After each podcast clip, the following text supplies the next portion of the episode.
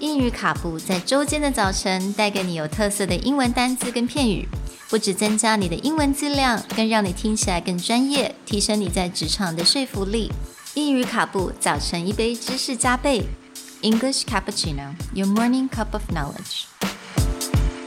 Good morning, everyone. Good morning. Today, we're going to wrap up our week on the difference between shortage and surplus, and we're going to do it with the word plethora.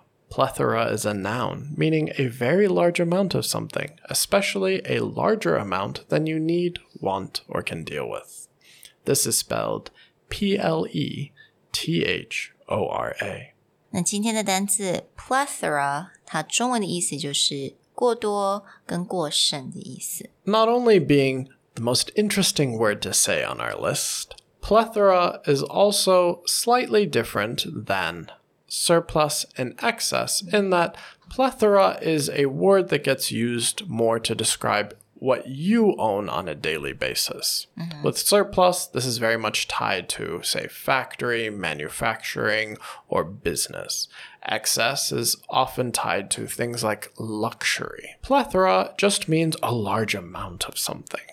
So if I say, I have a plethora of clothes in my closet, it's time for me to donate some, then we're describing something a little bit closer to us. 所以我们这个礼拜讲到了 surplus。So surplus 我们通常是用在，比如说你在呃 manufacturing，你在制作一些呃你的产品，或者是制作一些呃 you know units， 它过多了，制作太多了。OK，so、you have a surplus。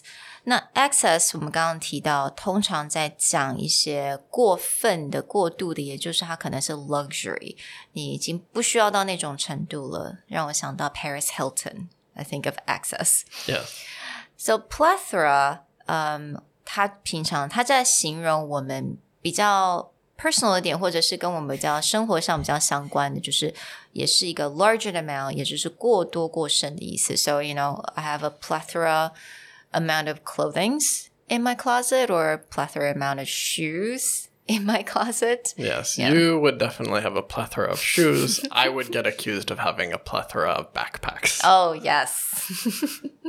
where there is more than I, as a single person, can actually use effectively or efficiently, but I do love to have them. Hmm.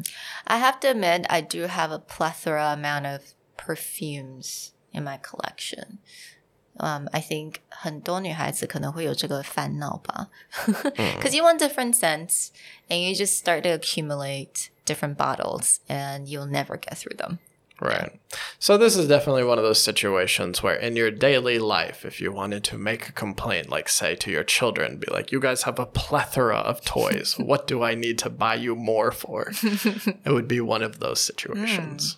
Well, we hope that you enjoyed our week on shortage versus surplus. And we'll talk to you guys next week. Bye. Bye.